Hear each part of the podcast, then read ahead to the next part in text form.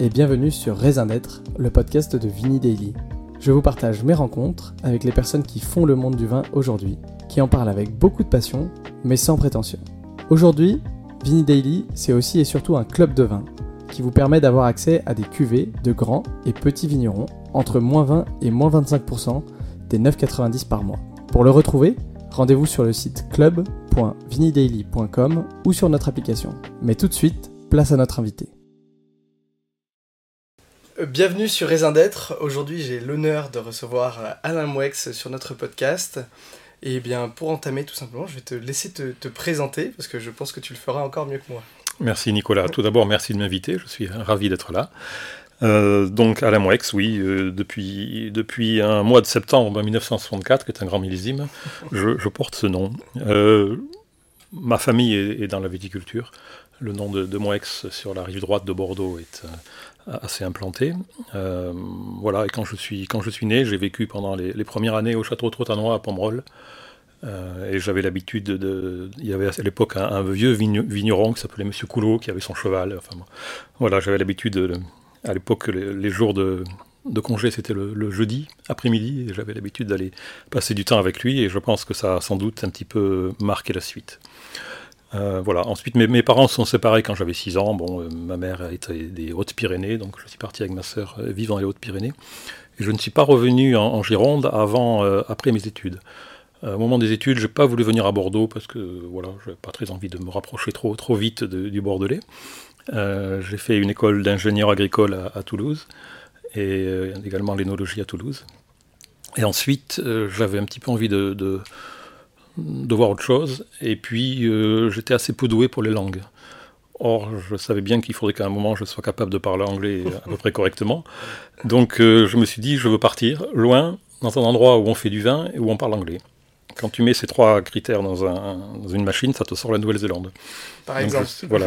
Donc, je suis parti pendant deux ans. Euh, travailler en Nouvelle-Zélande. J'ai travaillé dans une entreprise qui s'appelle Cumieux River Wines, la famille Brajkovic, qui fait des vins très raffinés. Et j'ai beaucoup apprécié ce temps là-bas. Et peut-être que ça m'a. Sur quel cépage d'ailleurs euh, euh, Ils sont surtout sur le pinot noir et le chardonnay. D'accord. Et du sauvignon blanc aussi, parce qu'en Nouvelle-Zélande, c'est un peu incontournable. Euh, voilà. À l'époque, ils avaient un petit peu de merlot, mais ils ont, ils ont arrêté. Ils ont arrêté pour favoriser le, pinot noir, qui est sans doute plus adapté au, lieu. Voilà, je pense que ça m'a un petit peu marqué en ce sens que là-bas tout est possible. On veut essayer quelque chose, il n'y a pas de réglementation qui empêche. Euh, les gens sont très, très à la recherche, euh, ils ne sont pas enfermés dans des traditions, c'est comme ça qu'on fait, pas autrement. Donc euh, voilà, je pense que ça m'a, un petit peu influencé. Pas d'idées préconçues Absolument.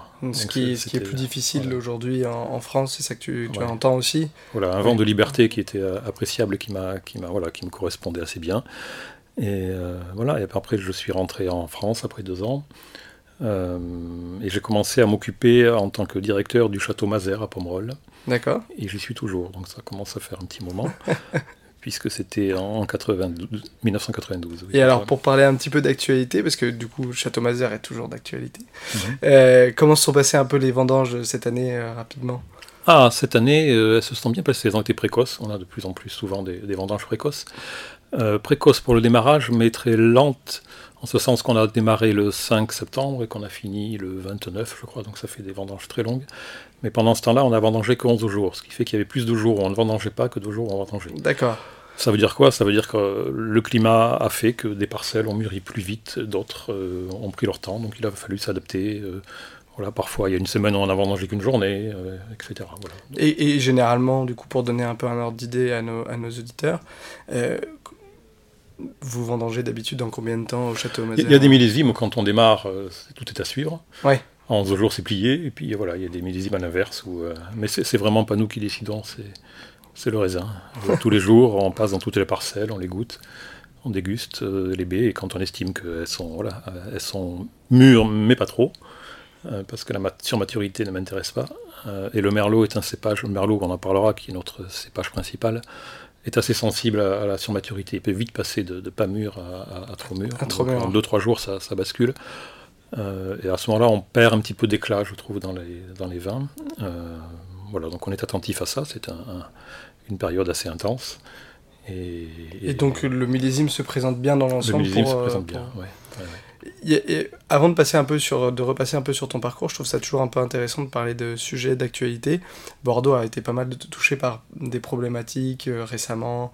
Euh, bon, il y a des problématiques de, d'arrachage, de, campagne d'arrachage, des problématiques mmh. notamment aussi de euh, de maladies sur ce mmh. millésime-là. Mmh. vous avez été relativement épargné par ces, par ces, ces maladies? On n'a pas été épargné par la pression parce que tout Bordeaux était sous la pression d'une maladie qu'on appelle le mildiou, mmh. qui euh, se développe au printemps dans des conditions quand il fait plutôt chaud et humide. Or, c'est de plus en plus souvent le, cas au, printemps. Euh, on, a la chance d'avoir des, automnes de plus en plus stables, ce qui fait qu'on fait de plus en plus de grands millésimes par rapport à. quand j'ai commencé ma carrière, euh, sur 10 ans, il y avait 2-3 grands millésimes, 2-3 très moyens et les autres intermédiaires. Aujourd'hui, les très moyens n'existent plus. Il y a un, deux, trois intermédiaires, plutôt deux sur dix ans, et tout le reste, ce sont des grands millésimes avec des caractéristiques différentes d'un millésime à l'autre. Mais, mais voilà. Euh, par contre, au printemps, on a de plus en plus un temps euh, chaud et humide qui est favorable au développement de cette maladie que l'on appelle le milieu. Euh, j'avoue que nous avons réussi à, passer à travers, puisqu'on a un, un, volume de récolte qui est tout à fait normal. voilà. Bon, on en parlera, mais je, pense que notre approche avec la biodynamie, en étant très à l'écoute de ce qui se passe et en étant toujours en, prévention, euh, nous permet euh, voilà, de, passer à travers ces, millésimes difficiles au printemps et de récolter euh, de manière normale. Mmh.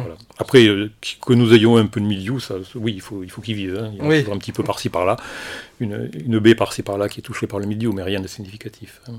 Bon, bah c'est génial alors. C'est une, belle, une belle année qui s'annonce alors pour, euh, pour Château-Mazer. Et, euh, et, alors, du coup, on, on, refait un petit peu un, un, on revient un peu dans le passé.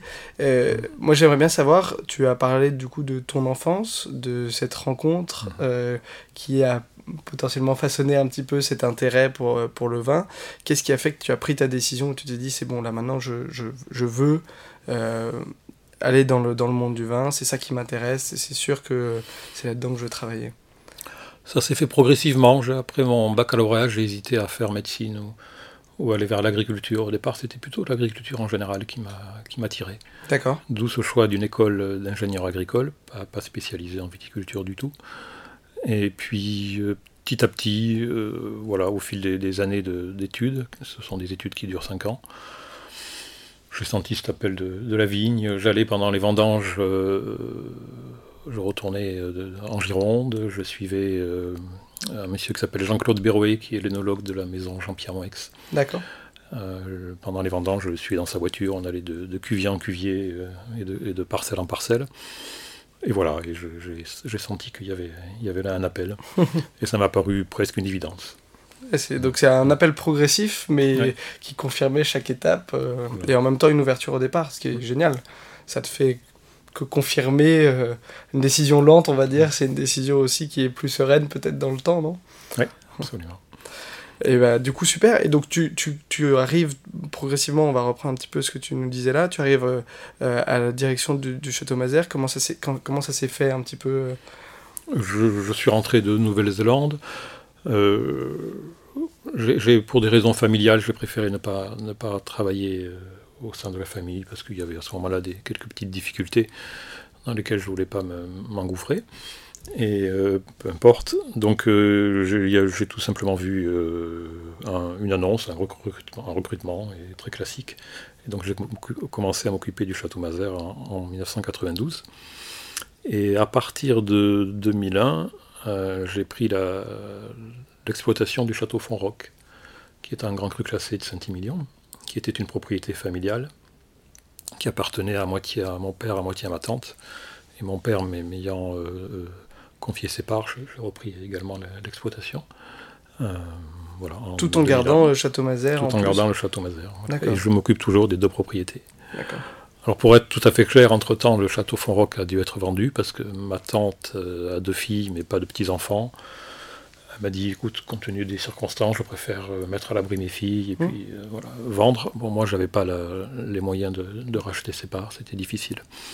Donc j'ai dit d'accord, mais à une condition, c'est que je trouve une personne qui s'intéresse à la biodynamie, parce qu'on n'en a pas encore parlé, mais depuis 2002, Fonrock était à 100% en biodynamie. D'accord. Donc c'est une pour moi, que tu avais entamé ou pas? Que j'ai entamé, oui. D'accord. Parce que tu me dis que tu aurais pris en 2001, c'est ça? Oui. D'accord. J'ai repris en 2001, le temps de faire le tour de la question, de, de, Décision euh, rapide. de me faire accepter par l'équipe. j'ai ensuite euh, voulu tout de suite passer en, biodynamie. Et donc l'idée que Fonrock repasse à la chimie m'était absolument insupportable. Ouais. Donc j'ai euh, voilà, cherché, et puis j'ai trouvé une famille qui s'appelle la famille Guillard qui euh, s'est intéressé au cru et ces gens m'ont dit écoutez, on achète, mais on souhaiterait que vous restiez parce qu'on veut poursuivre la biodynamie et c'est vous qui avez l'expérience. Donc euh, ils m'ont demandé de rester, donc j'y suis toujours. Et ça s'est fait en 2002, ça Ça, s'est fait en 2017. 2017, d'accord, oui, donc ça a été un long chemin depuis. Donc tu as gardé en fait le, le, pendant toutes ces années, tu as continué à développer cette biodynamie. donc effectivement, oui, de 2002 à 2017, ça faisait sens de le garder encore et encore. Mhm. Et euh, je suppose que du coup Château Mazère aussi est en biodynamie? Château Mazère aussi. Euh, Mazère a été converti plus tard parce qu'il fallait être prêt pour le faire. Euh, donc on a démarré ça en 2011. On est depuis à 100%. Enfin on a démarré ça sur des essais, sur des parties à partir de 2009, mais à 100% à partir de 2011. Et alors quand on arrive justement dans un, dans un, domaine comme Château Font-Roc par mhm. exemple, on arrive, tu arrives en 2001. Mmh. Euh, en 2002, tu convertis déjà à Udemy. Tu dis justement, voilà, on rencontre, il y a une équipe, etc. Il y a des manières de faire. Euh, ça a été simple de convaincre tout le monde de, de, prendre ce tournant parce que je suppose qu'il y avait peut-être un chef de culture ou un œnologue ou euh, comment ça s'est fait? Non, tu sais, c'est Fonrock, c'est 17 hectares et demi, donc il y, avait, il y avait. Avant, c'était exploité par les établissements Champion-X qui exploitent beaucoup de propriétés, donc il y avait toute une structure. À partir du moment où je reprenais, euh, je n'avais euh, euh, avec moi que, que les, vignerons hein, qui travaillent, les, hommes et les femmes qui travaillent la terre. Et j'ai constitué ma propre équipe en complément. mais ce qui, est, ce, qui est, amusant, c'est que quand je suis arrivé, tous les gens qui étaient là avaient été embauchés par mon grand-père. Non pas par mon père, mais par mon grand-père. Donc c'est des gens qui étaient arrivés tout jeunes et qui avaient fait toute leur carrière à Font-Roc et qui étaient tous à quelques années de la retraite. Donc ça veut dire qu'ils m'avaient connu tout bambin. Et, euh, donc euh, voilà, ils m'ont vu arriver là, et quand j'ai commencé à leur dire qu'on allait changer un petit peu les habitudes, parce que passer en biodynamie, c'est d'abord en bio et en biodynamie, c'est vraiment changer les habitudes. Et ceux qui ne le prennent pas comme ça sont ceux qui ont des échecs éventuellement. Hum. Hein, parce que ça ne consiste pas, ça ne consiste pas simplement à, arrêter des, produits chimiques pour les remplacer par je ne sais quel produit miraculeux qui euh, ferait, voilà, qui remplacerait ça. Ça ne fonctionne pas comme ça. Donc c'est toute une démarche, une manière de penser, d'organiser le travail, de, de, réfléchir. De... C'est un regard sur euh, la viticulture qui, qui, est très différent. Et euh, il est nécessaire pour que ça, cela fonctionne. Donc quand je suis arrivé avec ces idées, ça les a un petit peu, un petit peu impressionnés, un petit peu effrayés, si je peux dire. Oui, bien sûr. J'ai essayé de comprendre de quoi ils avaient peur. je me suis rendu compte qu'ils avaient peur de deux choses. La première, c'est d'avoir des maladies et de devenir un peu la risée du, quartier. Et euh, l'autre, c'est d'avoir des vignes sales. Il y avait cette idée, tu sais, que quand tu es en bio, tu as forcément des vignes euh, pleines d'herbes. Voilà. Qui, était, euh, qui était quelque chose qui revenait beaucoup, j'ai l'impression, avant, et qui est un peu moins aujourd'hui, dans le sens où les gens sont un peu plus acclimatés et on n'a plus du tout cet esprit de vigne sale parce qu'on a de l'enherbement ou ce genre de choses. D'accord. Absolument. le, vignoble de Fontroc est, est, bien tenu. Après, tout dépend ce qu'on appelle ça, les vignobles tels qu'on les voyait dans les années 80 où il n'y a pas une herbe à 3 km. c'est évidemment euh, pas souhaitable. Mais euh, les herbes qui sont dites des mauvaises herbes et qui n'ont rien de mauvais, euh, voilà, à partir du moment où elles sont maîtrisées, ne sont pas, ne sont pas gênantes, au contraire. elles participent à, la biodiversité. Donc il a fallu travailler là-dessus, éduquer, expliquer et rassurer surtout. Je leur ai dit voilà, écoutez, on le fait pendant un an. Moi, je préfère le faire sans transition parce que sinon on va on va le faire à moitié. D'accord. il y a des grandes chances que ça ne marche pas. Donc, euh, si, voilà, si on y passe totalement et, à 100%, il faut que ça fonctionne. Mais euh, faisons-le ensemble, et puis on va apprendre ensemble aussi, parce que je n'avais pas la prétention de, connaître l'agriculture biologique ni la biodynamie. Hein. C'était quand même un peu une aventure aussi. Il n'y avait pas grand monde dans le coin à l'époque pour euh, éventuellement sur qui s'appuyer Bien sûr. au niveau de l'expérience et, par rapport au climat bordelais c'est justement ce que j'allais te poser comme question, c'est comment est-ce que ça t'est venu à toi?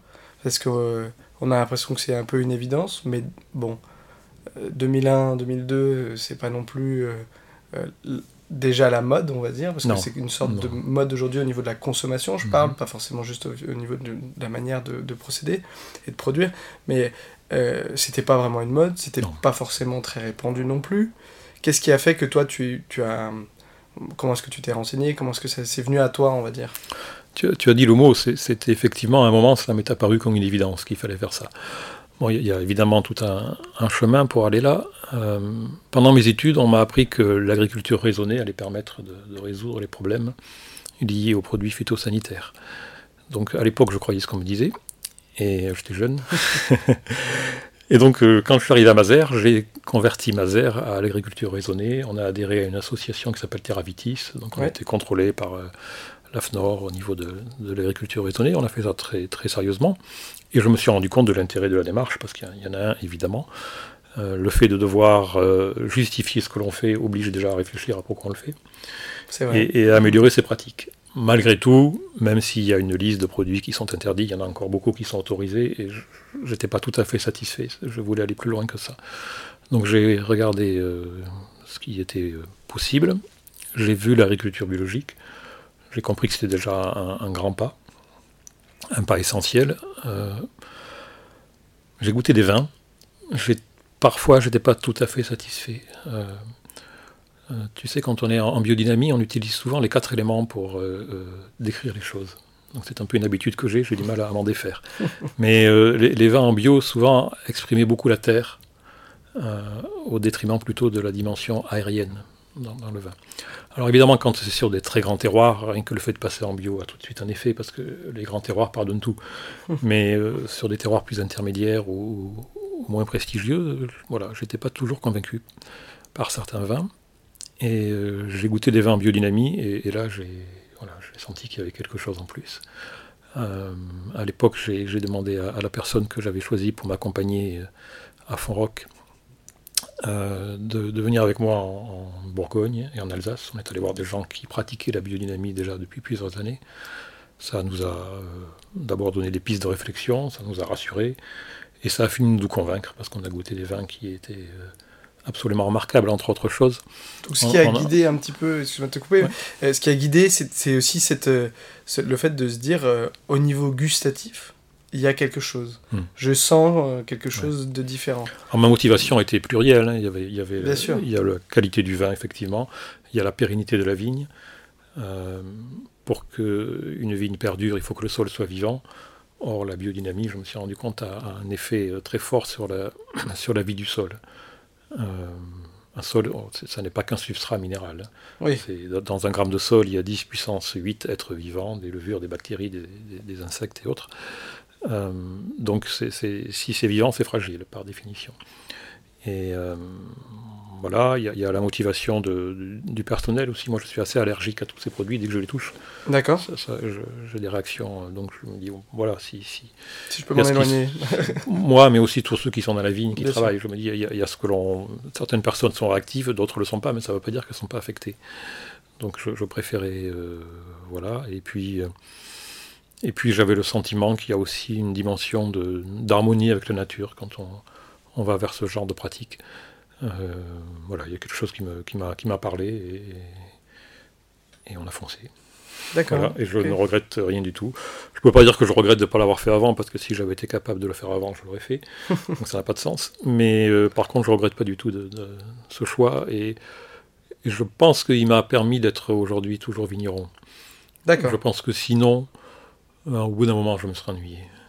Parce qu'il y, a, y, a, un petit peu une manière de faire qui, qui euh, chez certains, est, toujours la même. On fait la même chose de la même manière. Euh, sans, voilà. Euh, ce dont je parlais tout à l'heure par rapport à la Nouvelle-Zélande, ce besoin un peu de, d'expérimenter, d'essayer, était, toujours là. Et, voilà, donc je pense que ça m'a, ça m'a permis de m'épanouir en tant que, que vigneron, cette biodynamie. Oui, donc aussi, sur, euh, ça devient une motivation personnelle aussi euh, et, une excitation, on va dire, euh, à la vigne chaque jour. et alors, euh, vous êtes certifié en biodynamie? Donc j'ai commencé la, bio en 2002 à 100% sur fond rock. Et la biodynamie sur à peu près la moitié. Et puis on a fini de la mettre en place sur deux ans. La première année, je ne voulais pas me faire certifier. J'avais dit, bon, on a assez de paperasse comme ça dans ce métier, c'est bon, il y en a de plus en plus. Encore des contrôles, encore des contraintes. Bien sûr. On va, on va faire de la bio et puis de la biodynamie et puis c'est tout. Au bout d'un an, j'ai changé d'avis. Euh, d'abord parce que quand je disais autour de moi que je faisais de la bio, euh, de la biodynamie, il y en a qui me disaient Ah, toi aussi. Bon, connaissant leur pratique, je me suis dit On ne parle pas tout à fait de la même chose. D'accord. Et puis il y en a d'autres au contraire, qui, que ça, ça je parle, il y a, peut-être un effet miroir qui les gênait. En tout cas, il y avait parfois des réactions un petit peu, un petit peu tendues je me suis dit, bon, euh, si on veut être crédible, il faut faire ce qu'on dit, dire ce qu'on fait, et le seul moyen, c'est d'être certifié. Oui, Donc on a commencé à se faire Parce qu'en fait, le fait de ne pas être certifié, ça apporte cette liberté de dire, ok, je le suis, mais si demain j'ai plus envie de l'être, pendant, je, l'arrête pour telle ou telle pratique, et personne n'en sait rien, entre personne n'en sait rien, et le discours reste le même. Et bon, je, Donc la certification a un sens aussi pour prouver et montrer que c'est un engagement à 100% aussi. Voilà, elle oblige à une certaine rigueur. D'accord. Ceci étant, c'est une fois qu'on a été contrôlé une fois, on se rend compte que voilà, il suffit après de. de on est dans les clous, c'est pas, pas plus compliqué qu'autre chose. Euh, c'est plutôt, plutôt bien d'ailleurs, parce que ça oblige à avoir une bonne traçabilité sur ce que l'on fait. Euh, donc on a, on a commencé à se faire contrôler pour la bio en 2003. 3, 4, 5 étaient en conversion, 2006 était en biodynamie. Ah, en bio, pardon, en agriculture biologique. La biodynamie, j'ai attendu d'avoir un petit peu de plus de recul avant de commencer à me faire certifier. D'accord. Donc on a adhéré à, un syndicat de viticulteurs en biodynamie qui s'appelle Biodivin. Et alors justement, en 2005. En 2005, ok. Mais comment on choisit euh, euh, Biodivin, Déméter Enfin, pourquoi Biodivin? Pourquoi enfin... parce que parce que dans Biodivin, euh, j'ai apprécié l'approche qu'ils ont, c'est-à-dire ça n'est que des viticulteurs. Donc on est sûr de discuter avec des gens un langage que l'on comprend, et de pouvoir éventuellement euh, progresser plus vite hein, dans, la manière dont on adapte la biodynamie à la viticulture, puisque la biodynamie a été euh, euh, on va dire systématisée ou mis en place par un, monsieur qui s'appelle Rudolf Steiner en 1924, mais il ne parlait que de, polyculture et élevage. Donc ce que l'on fait en, monoculture telle que la vigne est une extrapolation de ce qu'il a pu donné comme concept. Je comprends. Donc, euh, de fait d'être avec des viticulteurs. Et puis aussi, à cette époque, à, Biodivin, il y avait euh, une certification sur les vins. Donc c'était pas que la vigne, c'était aussi les vins, avec un cahier des charges sur les vins, qui dit qu'on a le droit de mettre euh, des raisins, évidemment, un petit peu de soufre si on veut, et puis c'est tout. la liste des produits autorisés est, est rapidement parcourue. Donc ça, ça me convenait aussi. Je trouvais que c'était bien parce que je m'étais rendu compte qu'il y avait parfois des vins en biodynamie qui étaient euh, parfois un peu déviants, un peu, voilà, un peu borderline. Moi, j'aime pas du tout ça. Un mmh. vin, c'est l'expression d'un terroir, et pour qu'un vin exprime son terroir, il faut qu'il soit pur, il faut qu'il soit net. Donc, euh, voilà. et puis, j'ai rencontré, je connaissais déjà quelques viticulteurs de membres de Biodivin, tels que la famille Sorel, tels que Anne-Claude Leflève, euh, Olivier Ambretsch. Donc, j'ai, voilà, je, me suis senti plus, plus à ma place Bien sûr. dans Biodivin. Et donc euh, aujourd'hui, à la fois Mazer et, et Fonrock sont membres de Biodivin. Et, voilà. et alors au niveau gustatif, justement, tu parles euh, de... Il y avait un... Parmi les motivations, tu parlais du, gustatif. Est-ce que tu as vu cette évolution, justement? Ah oui, c'est impressionnant. Qu'est-ce que ça a apporté pour toi, euh, à la fois pour le Château Mazer et à la fois pour le, pour le Château Fonrock aujourd'hui? Ça... ça fait des vins qui ont plus de verticalité. Je vais m'expliquer. Il y, a parfois des vins, il y a parfois des vins où en, bouche on a une sensation de choses plates. Tu sais, surtout si on est sur des, des raisins un peu trop mûrs, où il n'y a pas d'acidité, ça, ça s'écrase. Euh, moi j'aime les vins qui, qui, se tiennent droit, qui euh, ont cette sensation de verticalité. À partir du moment où, il y a une verticalité dans le vin, ça veut dire qu'on crée un espace en milieu de bouche. Mhm. On crée une sensation d'avoir plus de matière sans forcément avoir plus de tanin. Tu vois, cette ouverture que tu as en milieu de bouche. Euh, et ça donne une respiration au vin. Tout à l'heure, je parlais d'air. Euh, cette dimension aérienne dans le vin, cette, ouverture, elle est apportée par la, favorisée en tout cas par la biodynamie. Ça a tendance à faire des finales euh, plus, plus longues, plus précises, plus cristallines, plus, qui, se, qui, qui, qui, vont vers le haut, pas vers le bas. Ça permet. Quand tu dis vers le haut, c'est-à-dire que qui relève. En fin, de bouche. Okay. que ça monte. Voilà. ça permet d'avoir des tanins aussi, puisqu'on est, on est sur des vins rouges plus raffinés, plus élégants. Bon, c'est le terroir qui donne des tanins plus raffinés, mais ça, ça exprime plutôt cette partie-là au détriment de la, la partie la plus rustique. Euh, si, si euh, il y a toujours dans une propriété deux ou trois parcelles qui produisent des vins un peu moins fins, euh, bon, ben voilà, ça permet de, bien améliorer ça. ça donne des vins plus, plus vivants, si je peux dire. Et puis, je trouve que c'est des vins qui, quand on les consomme, ont une ivresse élevée. C'est-à-dire que tu, tu, as tendance à. Tu sais, parfois, il y a des vins, tu bois un verre et tu as l'impression qu'il t'enterre tu dis, il faut mieux que j'arrête là parce que sinon demain je vais le regretter. il y a des vins au contraire qui te nourrissent, qui te font du bien, qui te voilà. Euh, et je trouve que les vins en biodynamie ont cette vertu de ne pas fatiguer. Euh, D'accord. ça, donne une belle explication déjà de tout ce qui as pu euh, mm.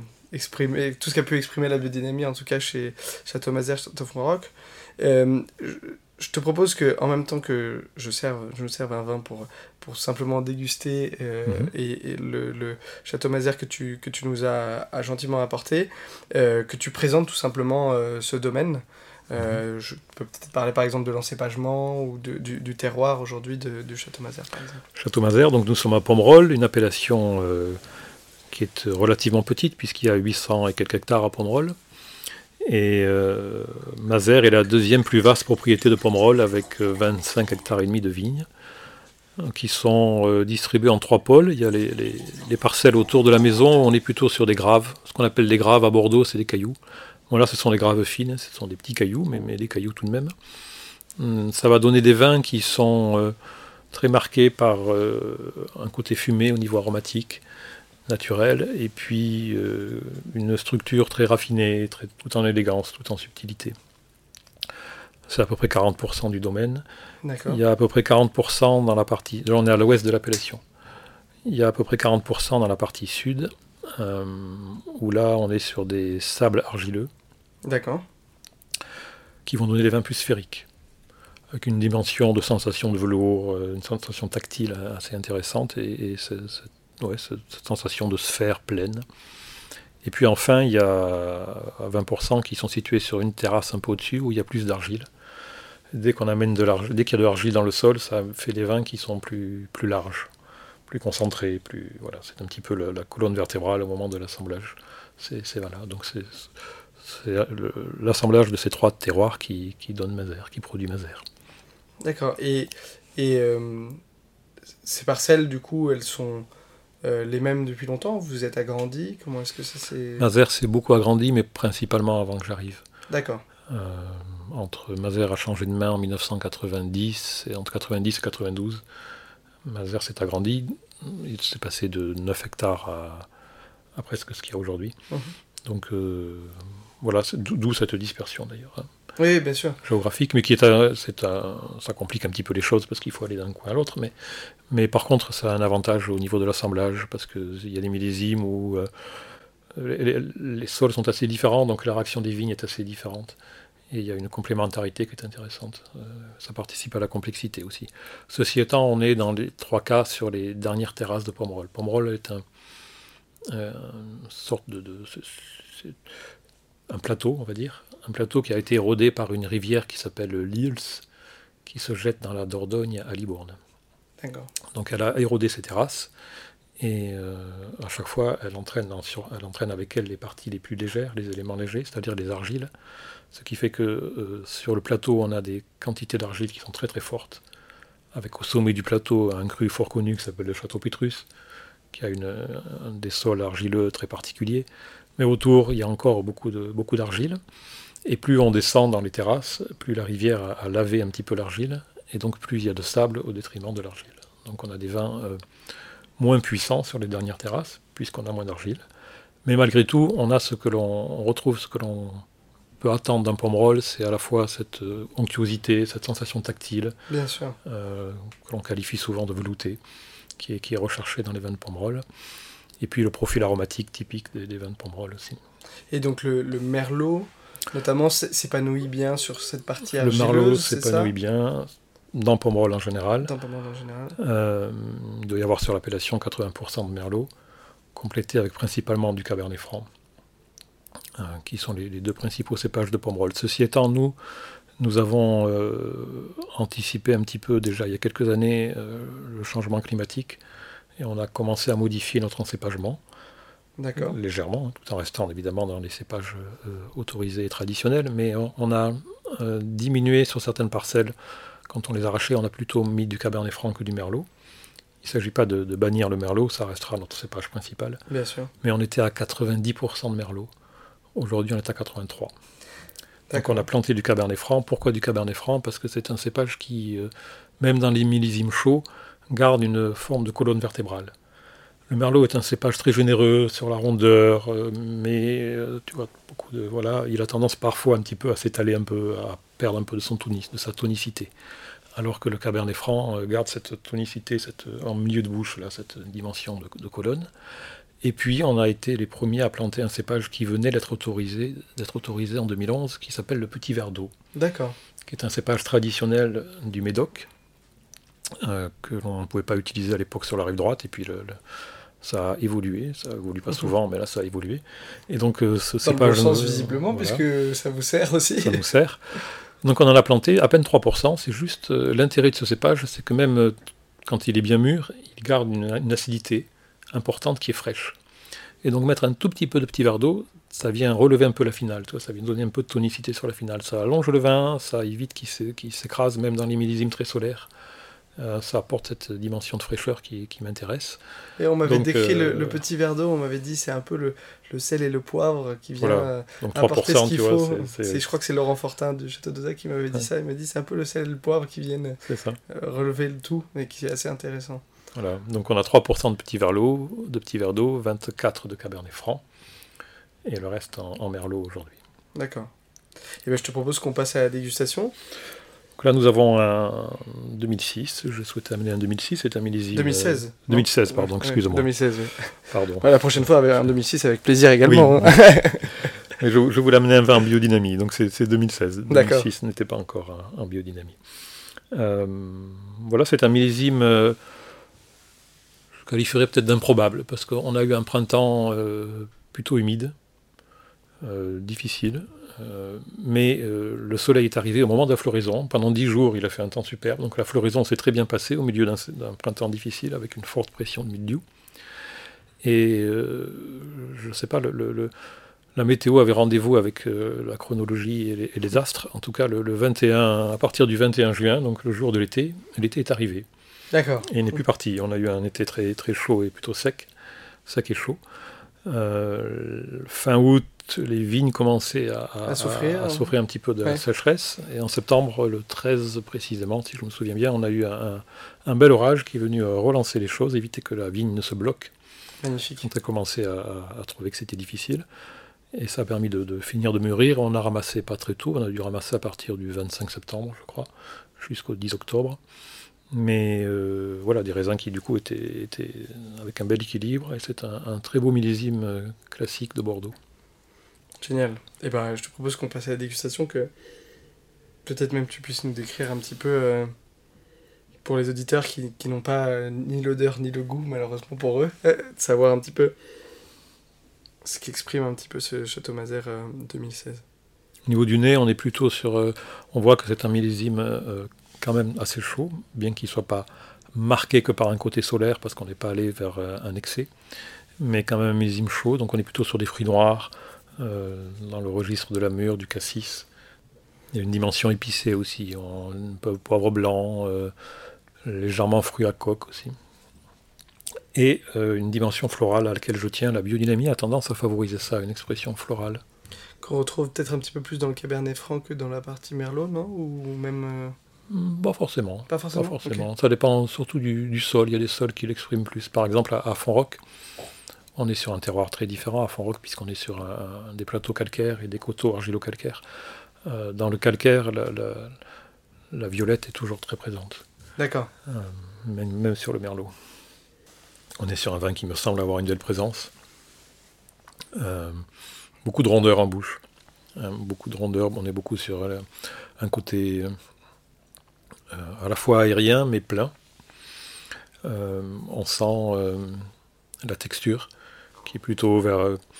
on n'est pas vers la soie, on est plutôt vers le velours, c'est un peu plus d'épaisseur que, que, la soie. Bien sûr. Dans cette texture. De nouveau en bouche, on est sur des arômes euh, euh, de fruits noirs, euh, un petit peu de, un petit peu de prune, des choses où on sent, on sent une belle, belle expression du merlot dans un millésime chaleureux, mais avec une beaucoup de fraîcheur. Le vin n'est pas écrasé, il n'est pas fatigant, il reste vivant. La finale monte. Ce que je, trouve sympa justement, c'est qu'on a ce, ce côté assez mûr du fruit en bouche, mais en même temps, pas la lourdeur qu'on peut avoir quand on a parfois des fruits, des fruits mm. assez mûrs en bouche. Il y a quand même une certaine fraîcheur, une certaine acidité qui relève un peu le tout. Pour autant, il y a de la matière, et donc je trouve que c'est assez, assez complet. Et donc ça, c'est notamment l'effet biodynamie. Oui. Et puis il y a une complexité. Alors l'intérêt aussi des vins en biodynamie, enfin la magie, si je peux dire, des vins en biodynamie, c'est qu'ils racontent une histoire. Donc là, on l'a ouvert il y, a, il y, a, quelques minutes.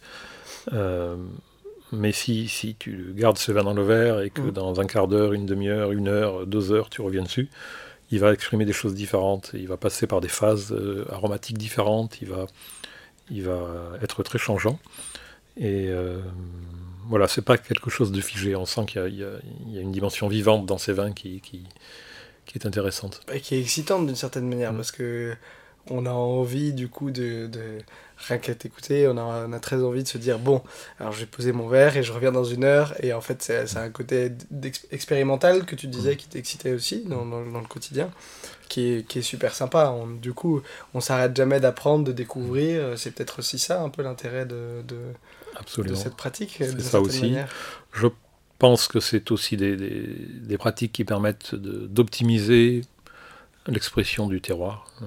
Je pense qu'on a des vins plus singuliers en, biodynamie et c'est à mon avis euh, un, intérêt important.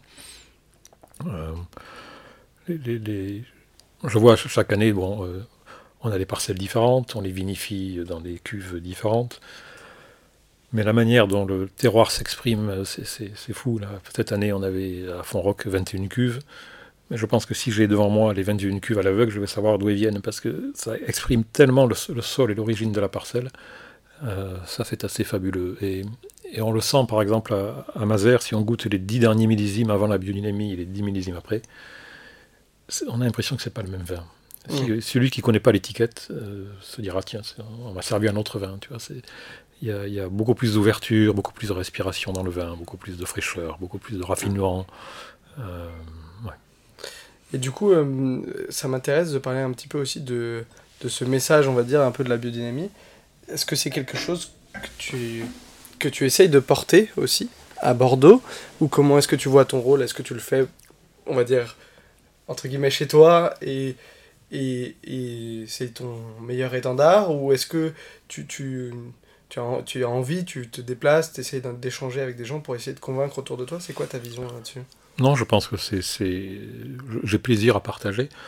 Euh, donc on a commencé en 2002 à Font-Roc, à partir de 2006, je dirais, j'ai commencé à avoir des viticulteurs qui venaient. Euh, des gens qui venaient en raison de la biodynamie. Bon, je ne reçois pas tout, le monde parce que j'ai des équipes autour de moi pour m'aider. Mais par contre, quand ce sont des professionnels, c'est moi qui le fais. Et j'ai commencé à avoir des viticulteurs qui venaient, mais c'était devenu une activité non négligeable. Et je m'étais forcé de ne pas y passer plus d'une demi-journée par semaine parce que sinon je, bien sûr. je n'arrivais plus quoi. C'était donc j'ai reçu beaucoup beaucoup beaucoup de monde. Euh, il y a des gens qui m'ont demandé euh, euh, de les aider pour passer en biodynamie des, des, gens du dans le Médoc principalement. Et je l'ai fait bien volontiers au moins pour leur mettre les pieds à l'étrier pendant 2-3 ans. Après bon j'ai pas voulu poursuivre parce qu'à l'époque, je n'avais pas forcément la disponibilité pour m'engager dans une véritable activité de consultant. Euh, aujourd'hui, ça ne me désintéresserait pas de, continuer, à, à, condition de, pouvoir aller au, bout des choses, c'est-à-dire pas juste pas juste la biodynamie, mais aller jusqu'au jusqu'au produit final. Euh, c'est quelque chose qui m'intéresserait et euh, bon voilà. Mais mais à Bordeaux, reçois... c'est encore rare, non euh, Oh, ça se développe. Ça, se... développe. Bordeaux, Bordeaux a, a la capacité de savoir bouger rapidement. Donc ils ont mis du temps, il y a une inertie. Il y, a à la fois de l'inertie, mais une fois que ça se met à bouger, c'est une locomotive qui, avance très vite. Qui avance, oui. Donc il y, a quand même, il y a quand même du monde. Après, évidemment, si on regarde en pourcentage, ça reste faible, mais on parle de pas grand-chose. Mais bon, il y, a, quand même une sensibilisation des gens par rapport aux problèmes environnementaux qui, est assez générale quand même. Chacun euh, le traite à sa manière, avec ses capacités, et je ne juge en rien. Mais, euh, mais voilà, des gens qui s'en désintéressent tout à fait en disant je vais continuer comme avant, bon, il y en a très peu aujourd'hui. Alors certains passent en agriculture raisonnée, d'autres en bio, d'autres en biodynamie, d'autres ni l'un ni l'autre, mais, mais se posent des questions. Enfin voilà, il y, a quand même un mouvement de fond. Il y a une marche ouais, euh, qui est en... Et j'ai confiance parce que Bordeaux a cette capacité de se remettre en cause. Euh, voilà.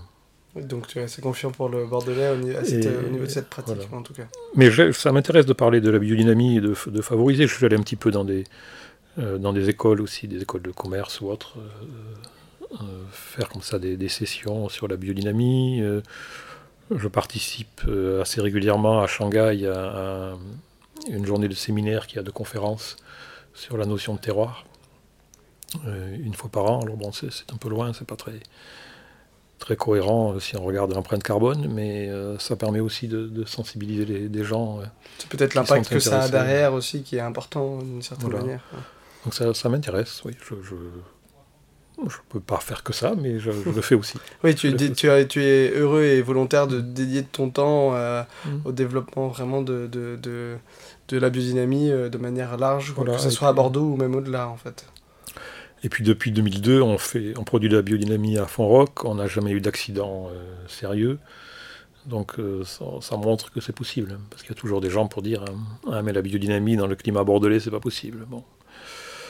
Euh, voilà, c'est pas possible tant qu'on n'essaie pas. Mais si on essaye vraiment, ça fonctionne. c'est une belle preuve, on va dire, de cette mm. manière. Et alors, on, a, on, parle pas mal de la biodynamie, c'est hyper intéressant, mais euh, il y a aussi, des, on va dire, des défis environnementaux. Donc, les deux domaines, on va dire, font sûrement face.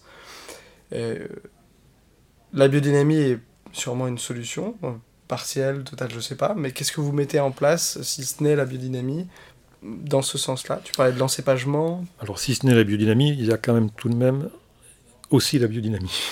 Bien sûr. Ça, ça compte là-dedans, en, ce sens que la biodynamie permet de favoriser la résistance de la vigne à toute forme de stress, y compris le stress hydrique. D'accord. Et donc, ça a permis de, retarder le moment où la vigne va rentrer dans un stress trop important. Euh, tu sais que euh, pour produire des grands vins rouges, il faut que la vigne, à partir du moment où euh, le raisin est formé, elle rentre dans ce qu'on appelle une contrainte hydrique. C'est-à-dire qu'il faut qu'elle ait un petit peu de difficulté à trouver son eau, mais pas trop. Si l'eau est trop disponible, ça va faire des vins qui sont fluides, qui n'ont pas, de, consistance. Mais si par contre euh, la vigne a du mal à trouver l'eau et commence à, pardon, à, rentrer en stress, euh, les feuilles commencent à jaunir, etc., là on va perdre l'équilibre dans les vins, on va perdre la longueur, on va perdre euh, euh, au niveau aromatique, des, la, fraîcheur, enfin bon, la qualité peut vite, vite baisser. Donc il ne faut pas rentrer dans ce stress, il faut rester dans cette contrainte. Euh, et donc euh, le climat changeant, il faut s'adapter. Bien sûr. C'est vrai que pendant 25 ans, ma préoccupation c'était comment faire mûrir les raisins à l'optimum, voir comment avoir le plus de sucre possible pour ne pas chaptaliser. D'accord, oui, ce qui est problématique. Je disais, on chaptalise pas. Et à Bordeaux, à une époque, euh, c'était le sport. Donc, euh, et, je n'étais pas le seul, tout le monde avait cette préoccupation. Et là, tout d'un coup, on est rentré dans une préoccupation qui consiste à, se dire comment on va faire en sorte de ne pas avoir trop de sucre, de ne pas aller vers une maturité trop importante. C'est aller vite. Pour garder le style du vin, pour garder cette, euh, cette, fraîcheur, cette élégance des vins de Bordeaux, et pas être marqué par, par trop de, de, chaleur. Donc, c'est une manière de réfléchir qui est totalement différente. Donc euh, je disais, la biodynamie nous sert en ce sens que la vigne euh, est plus capable de résister. Bien sûr. On utilise des préparats biodynamiques et des tisanes qui nous aident à, repousser le, stress. Euh, par exemple, une tisane d'aquil millefeuille pendant l'été, quand la vigne commence à, souffrir un peu, ça, la détend, ça, l'aide. Ce sont des choses homopathiques, mais c'est la somme de détails qui fait qu'à un moment on arrive à, Bien sûr, à trouver des solutions. Il n'y aura pas une solution miracle de toute façon. Euh, voilà. Et ensuite, la biodynamie permet de favoriser la vie du sol. J'en ai parlé tout à l'heure. Or, ça veut dire quoi? Ça veut dire que euh, la plante, pour euh, capter l'eau qu'elle a, qui est dans le sol, elle a sa racine principale, les racines pérennes. Euh, elle a des racines dites annuelles, des radicelles qui poussent tous les ans et qui, pendant l'hiver, sont éventuellement écrasées parce que l'argile gonflant, ça, les écrase et sont, elles repoussent au printemps suivant. Mais il y a aussi ce qu'on appelle la mycorhisation. La mycorhize, ce sont des champignons mycéliens qui vont pousser sur la racine et euh, continuer à exploiter le terroir pour la plante. D'accord. Euh, donc avant, ce sont des, champignons qui vont aller chercher l'eau et les sels minéraux pour la, racine. Et en échange, va se nourrir euh, en cherchant des hydrates de carbone, des sucres, dans la sève de la plante. D'accord. Donc c'est un, fonctionnement, je prends, je donne, voilà, chacun y trouve son compte. Mais ça permet, de, au-delà de, de l'enracinement, ça permet d'aller chercher encore plus. Euh, l'eau disponible dans le terroir, d'aller plus loin à ce niveau-là, et donc euh, de mieux résister, d'aller repousser la limite du moment où la vigne va rentrer en stress. Donc la biodynamie est un point très important. Ceci étant, il n'y a pas que ça. Oui. Il y a l'adaptation des, cépages, on en a parlé tout à l'heure à, Mazère, hein. on n'a pas attendu, on avait commencé à anticiper, on, va continuer. Euh, voilà. Depuis deux ans, on a aussi commencé à, modifier nos choix de porte-greffe. C'est qu'en France, euh, depuis la, crise phylloxérique, euh, le phylloxéra c'est un petit insecte qui pique, les, racines de la plante et détruit le vignoble euh, qui, s'est développé en France à la fin du 19e. Depuis, les, pieds de vigne, dans la très grande majorité des cas, sont greffés sur une racine dite américaine, des bois qui sont d'origine américaine. Et euh, on a développé des porte-greffes en faisant des croisements euh, différentes, avec différentes caractéristiques. Certains sont adaptés pour les sols calcaires, d'autres pour les sols graveleux, etc. Mais il y en a qui sont adaptés au climat bordelais et d'autres plutôt au climat méditerranéen. D'accord. Donc là, ça fait deux ans que je commence à planter des, porte-greffes qui sont plutôt adaptés au climat méditerranéen. Donc, euh, parce qu'on parle beaucoup de changer les cépages. Est-ce que les cépages au bordelais vont résister? Est-ce qu'il ne faudrait pas introduire des cépages X ou Y? Avant de se commencer à, modifier ça, le cépage, qui est quand même l'identité forte du, terroir euh, sur un sol donné, mais enfin l'identité euh, des vins de Bordeaux.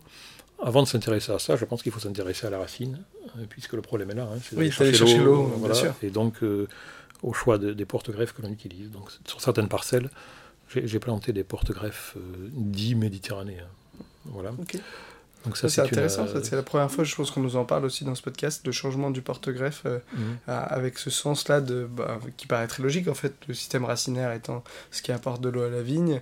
S'il y en a qui sont plus adaptés à des climats plus secs, mhm. anticiper demain en disant qu'on va, on va planter ça, euh, c'est forcément une solution qui mérite d'être creusée. Et ça a déjà été fait ailleurs ou, Il y a d'autres personnes qui ont commencé à le faire aussi, oui, à Bordeaux, pas beaucoup, mais ça, ça commence à venir. D'accord. Euh, voilà. Après, il y a le, changement de pratique euh, viticole. Je parlais du fait que pendant longtemps, on a cherché à avoir du sucre. Bon, euh, aujourd'hui, les effeuillages, par exemple, qui consistent à enlever les feuilles devant les raisins pour favoriser la maturation, surtout on ne fait plus, on, garde, on essaie de garder le plus de feuillage possible pour que les raisins soient pas trop exposés et, ne prennent pas trop de, lumière et de chaleur on, a tendance à baisser aussi la hauteur de rognage. Le rognage, tu sais, les, à Bordeaux, les vignes sont organisées en forme de haie. Oui. le rognage, c'est le fait de, tailler en forme de haie. Oui, ok. À une époque, dans les années 90, euh, c'était la mode d'augmenter la hauteur de rognage pour qu'il y ait plus de feuilles. D'accord. Parce que la feuille, c'est l'usine à sucre. Euh, là, aujourd'hui, on a tendance à vouloir rebaisser un peu. Euh, bon. Ceci étant, si le climat continue à changer au même rythme, peut-être qu'il faudra se poser des questions sur la réglementation. On en revient à ce problème euh, que j'ai évoqué au début avec la Nouvelle-Zélande. On est enfermé dans des problèmes réglementaires. Euh, est-ce qu'aujourd'hui, euh, le palissage tel qu'on l'a est le meilleur système? Est-ce qu'il ne faudrait pas imaginer des vignes éventuellement en gobelet où on arrive à avoir plus d'ombre sur les raisins et créer un microclimat qui est peut-être plus favorable? Enfin, je n'ai pas de j'ai pas de réponse par contre. Oui, c'est pas une solution, mais il faut peut-être expérimenter plus. Et pour expérimenter, il faut avoir cette liberté de le faire, on va dire, en restant dans l'appellation. Euh, un, dernier mot, un petit peu, euh, je trouvais ça intéressant de, éventuellement de finir là-dessus. Tu, parlais, tu parlais de, de, la, juridiction. aujourd'hui en France, il y en a sûrement qui connaissent pas forcément un petit peu les limites aujourd'hui qu'impose la, juridiction.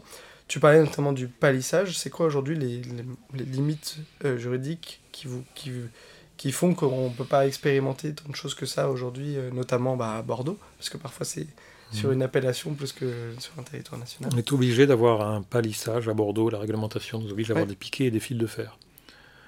Alors on pourrait contourner la réglementation en mettant les fils de fer dans la terre, mais enfin, c'est oui. c'est jouer un peu avec le, avec le système. Donc euh, voilà, c'est une obligation. Euh, on a l'obligation d'une de, certaine forme de taille aussi. On a des, choses. Euh, et on a une obligation d'une certaine densité, un nombre de pieds par, par hectare.